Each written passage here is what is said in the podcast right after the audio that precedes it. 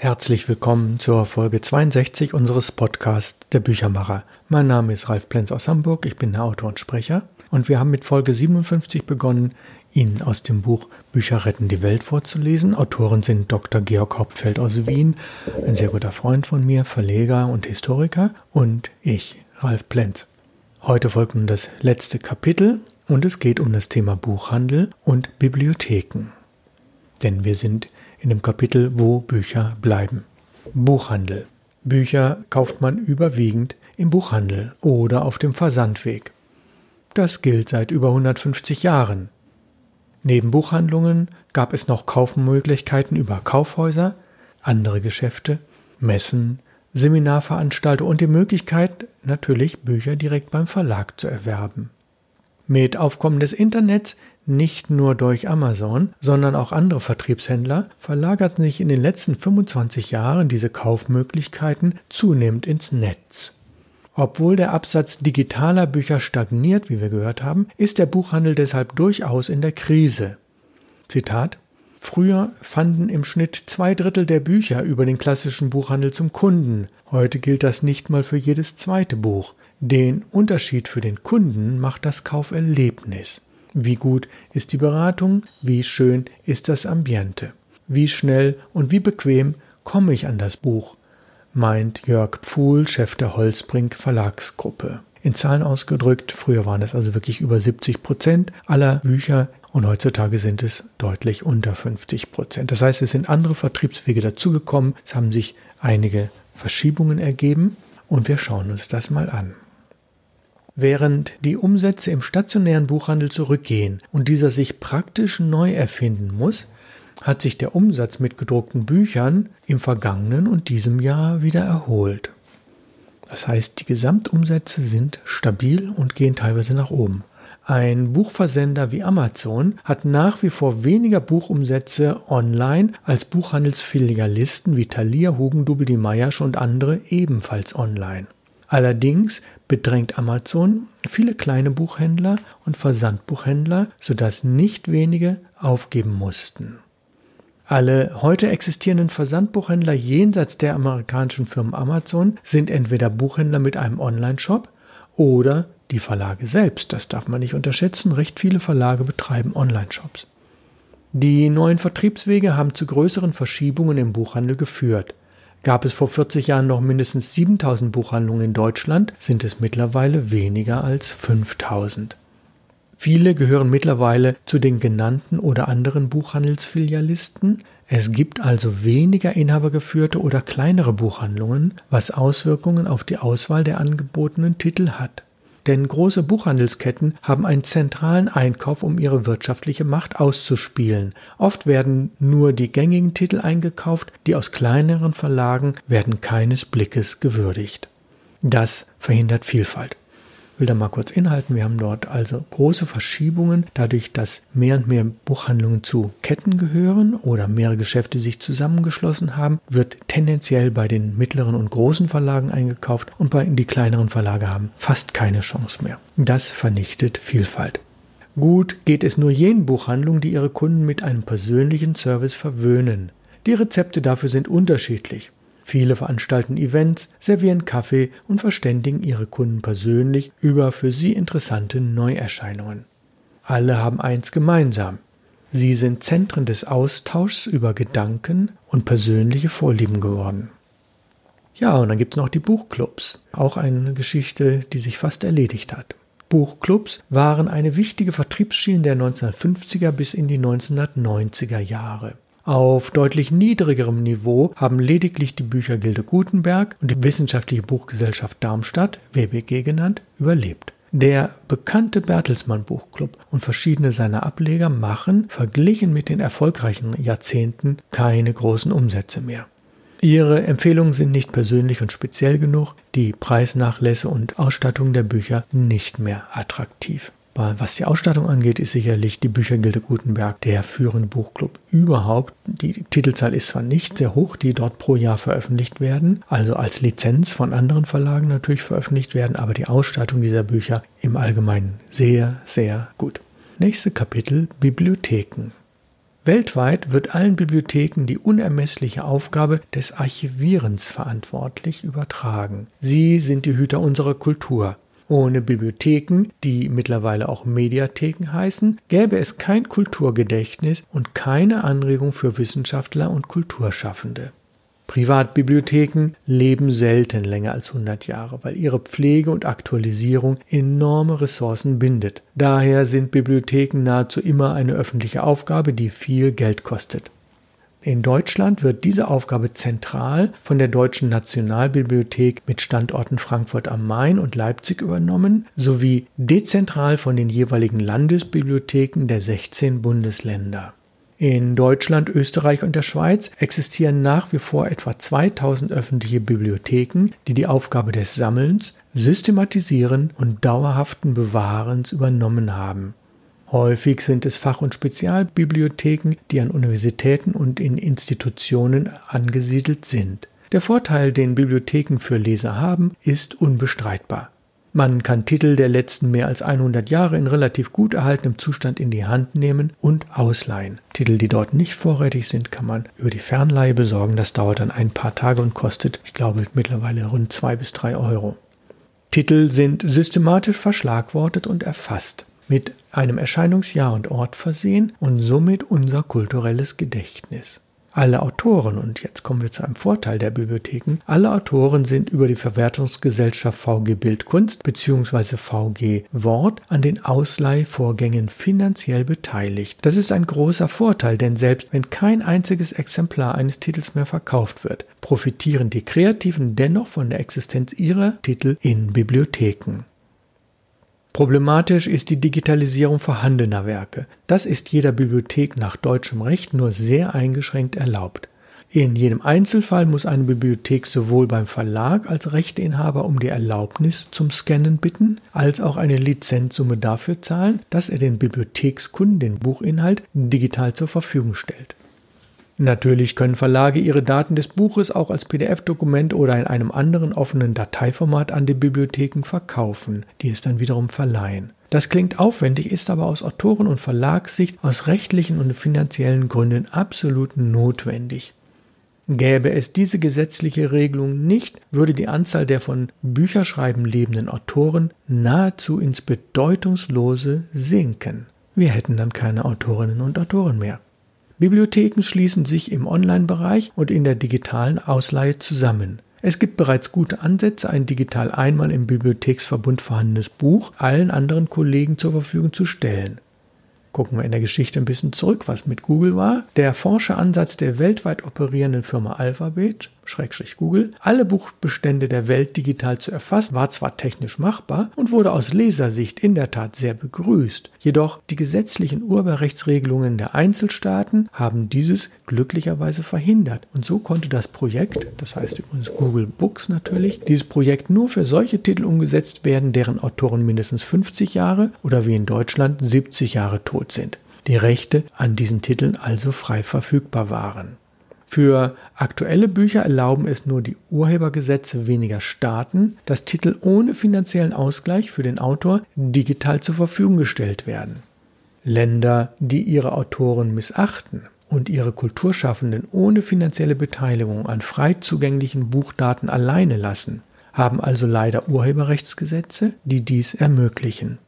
Glücklicherweise sieht es im europäischen Raum noch gut für Autoren, Illustratoren, Fotografen und andere Kreative aus, auch wenn die Erlöse aus im Netz frei verfügbaren Werken noch sehr gering sind, anders als die Erlöse aus den Kopiertantiemen und Bibliotheksausleihen. Wir sprachen von der VG Wort und VG Bild. Alle Bibliotheken weltweit kämpfen mit Kürzungen von Etats aus öffentlicher Hand, der zunehmenden Anzahl der Titel, Sorgen um den Verfall von auf minderwertigem Papier gedruckten Büchern und Broschüren sowie die Digitalisierung der letzten 30 Jahre. Die meisten dieser Bibliotheken können ihrer Aufgabe nicht mehr gerecht werden, müssen viel improvisieren und weisen mittlerweile große Lücken in ihren Beständen auf. Die Ressourcen, Etats und Lagerräume müssten mindestens verdoppelt, wenn nicht sogar verdreifacht werden, um alle Herausforderungen der Gegenwart und der Zukunft anzunehmen und zu bewältigen. Es gibt aber auch einen Gegentrend. Kommunen bauen neue Bibliotheken als Zentren von Kommunikation und Austausch. Ob in Helsinki oder Wien, in Bremen oder Linz, überall entstehen neue Zentren für Kommunikation, für Begegnungen, für Bücher und andere Medien. Die allgemeine Diskussion über Beteiligung der Bürger am politischen Geschehen könnte auch kleineren Gemeinden bewusst machen, dass ihnen ein Ort der Begegnung fehlt, der allen offen steht, wo man Kinder beschäftigen kann, Veranstaltungen durchführen, Ausstellungen machen, Theater aufführen, Chöre auftreten lassen kann und vieles mehr. Bibliotheken können vom reinen Hort der Bücher wieder ins Zentrum der Gemeinden rücken. Sie könnten der dritte Ort werden, nach dem Arbeitsplatz und dem eigenen Wohnzimmer, wie Ursula Liebmann von Treffpunkt Bibliothek formuliert.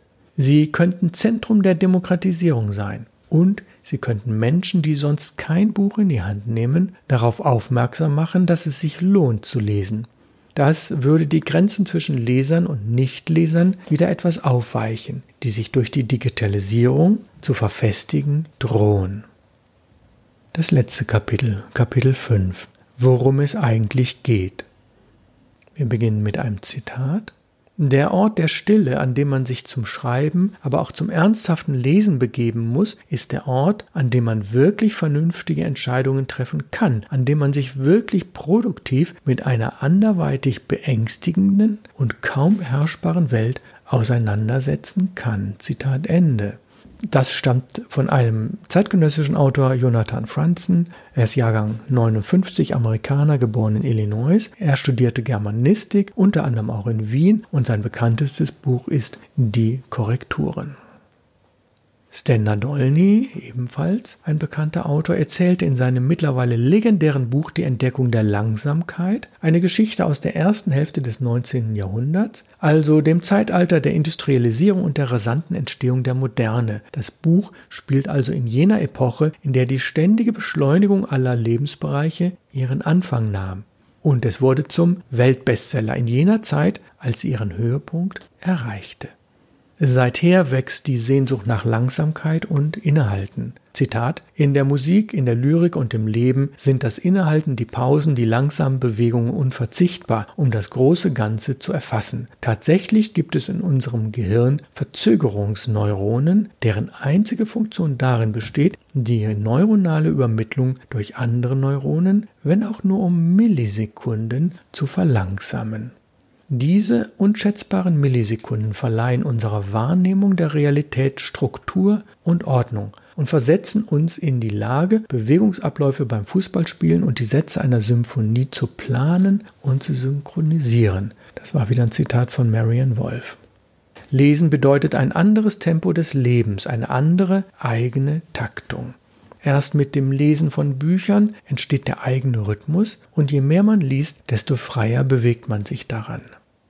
Lesen bedeutet aber auch eine große Zeitersparnis. Man kann in wenigen Stunden das Leben eines oder einer anderen Leben oder ein Thema wirklich ergründen.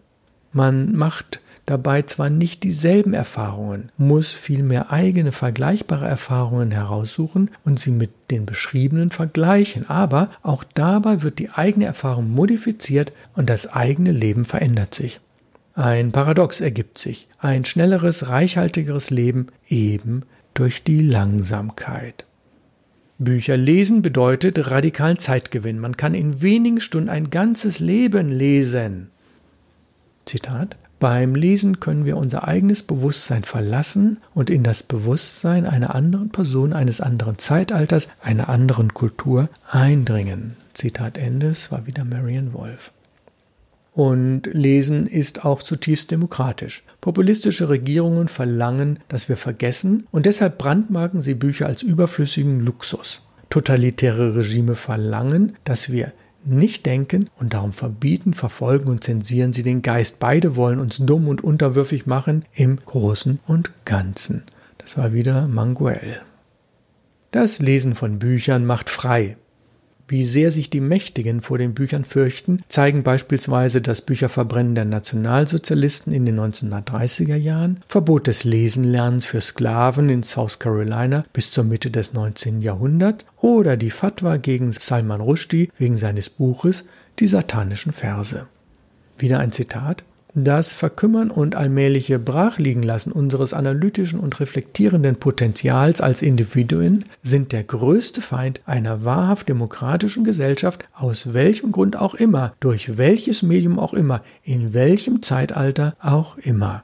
Es war wieder Marion Wolf. Ein weiteres Zitat.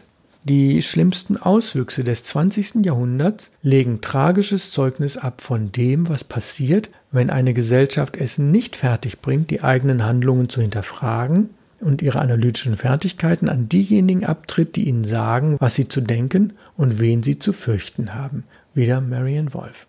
Die Diktatoren aller Epochen wussten und wissen, dass eine nicht lesende Masse am leichtesten zu lenken ist. Da die Fähigkeit des Lesens einmal erlernt nicht rückgängig gemacht werden kann, bleibt ihnen als zweitbeste Lösung die Eindämmung des Lesestoffs.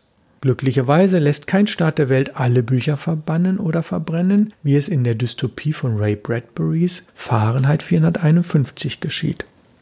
Dieses Buch wurde auch verfilmt, beides sehr empfehlenswert. Fahrenheit 451. Diktatoren fürchten Bücher wie keine andere menschliche Erfindung. Die absolute Macht duldet nur eine offizielle Lesart. Statt ganzer Bibliotheken oder widerstreitender Meinungen soll nur das Wort des Herrschers gelten. In einer satirischen Streitschrift Zitat, über die schrecklichen Gefahren des Lesens, Zitat Ende, beschreibt Voltaire, dass Bücher die Unwissenheit zerstreuen, diesen Wächter und Büttel der niedergehaltenen Staaten. Und das zitierte Manguel. Der Macht folgt daher, in welcher Gestalt auch immer, die Zensur. Das Buch ist ein zutiefst politischer Gegenstand. Das erkennt man schon daran, dass alle autoritären Regime es bekämpfen. Ohne Bücher verschwindet das Subjekt und mit ihm seine Welt, unsere Welt. Zitat Die Grundlagen einer demokratischen Gesellschaft werden durch Reflexion und Kognition gesichert, nicht durch Sensation und Immersion. Selbst eine dekonstruktivistische Subjektivität muss kontextbewusst konstruiert werden. Das Zitat stammt von Roberto Simanowski aus dem Buch Facebook-Gesellschaft von 2016. Ja, da waren viele Fremdworte in einem einzigen Satz. Es geht weiter. Das geht nicht ohne Bücher. Ohne sie droht Geschichtsvergessenheit und damit die Wiederholung vergangener Barbarei. Zwischen ihr, der Barbarei, und uns stehen die Bücher. Nur sie können die Welt retten. Ja, mit diesem einen kurzen Satz endet das Buch. Nur sie können die Welt retten, die Bücher. Ich möchte kurz auf das Literaturverzeichnis eingehen, werde da sechs, sieben Titel hervorheben, überwiegend literarische Titel, die sich mit dem Thema Bücher beschäftigen, mit dem Thema auch des Schreibens von Büchern. Ray Bradbury, Fahrenheit 451. Dann haben wir Jasper Fjorde im Brunnen der Manuskripte von 2008, Daniel Kahnemann Schnelles Denken, Langsames Denken 2012, Alberto Manguel Eine Geschichte des Lesens 2012. Es kommen zwei Titel, die ich sehr liebe, eigentlich Kinderbücher, aber sie beschäftigen sich sehr mit dem Schreiben und Produzieren von Büchern. Walter Mörs Die Stadt der träumenden Bücher und Walter Mörs Das Labyrinth der träumenden Bücher.